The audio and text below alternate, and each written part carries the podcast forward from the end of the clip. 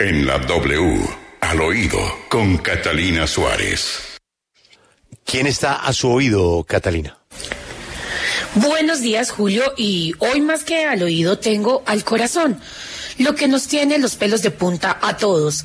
El horrible crimen cometido por Johnny Leal, el comentario que escuchamos en la esquina, todos hablando de lo mismo, sin entender cómo es posible que una persona atente contra lo más sagrado que tenemos tal vez como seres humanos, y es nuestra madre, y después de su hermano.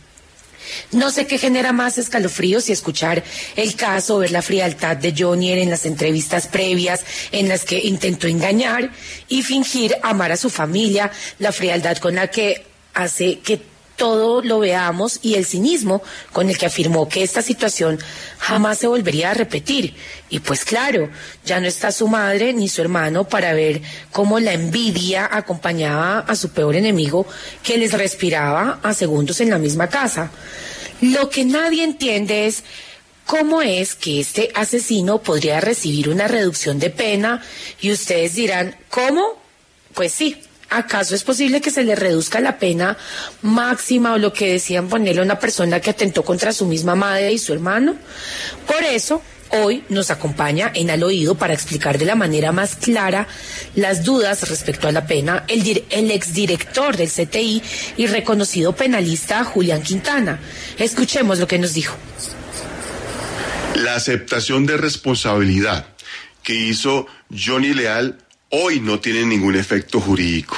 Y esto porque esta se hizo en la audiencia de imposición de medida de aseguramiento, cuando se tenía que haber hecho era en la audiencia de imputación de cargos. Por lo tanto, no tiene acceso al beneficio de la rebaja de hasta el 50% en los delitos imputados. Lo que corresponde es que mediante un preacuerdo con la Fiscalía, se valore qué delitos se van a aceptar y cuál sería, si así lo consideran necesario, el quantum de la pena. Y esto tendría que pasar a aprobación de un juez de conocimiento para determinar si cumple todos los protocolos de la ley 906. En ese sentido, hasta que no sepamos cuáles van a ser las condiciones de ese preacuerdo, no se podría establecer cuál sería la pena final o condena del procesado. Así las cosas, como dijo la jueza, no hay crimen perfecto y cientos de personas que no tienen a su madre viva darían lo que fuera por volverla a ver. Al oído, les digo que abramos los ojos a esas personas que tenemos cerca porque no hay mayor peligro que una persona cercana y envidiosa.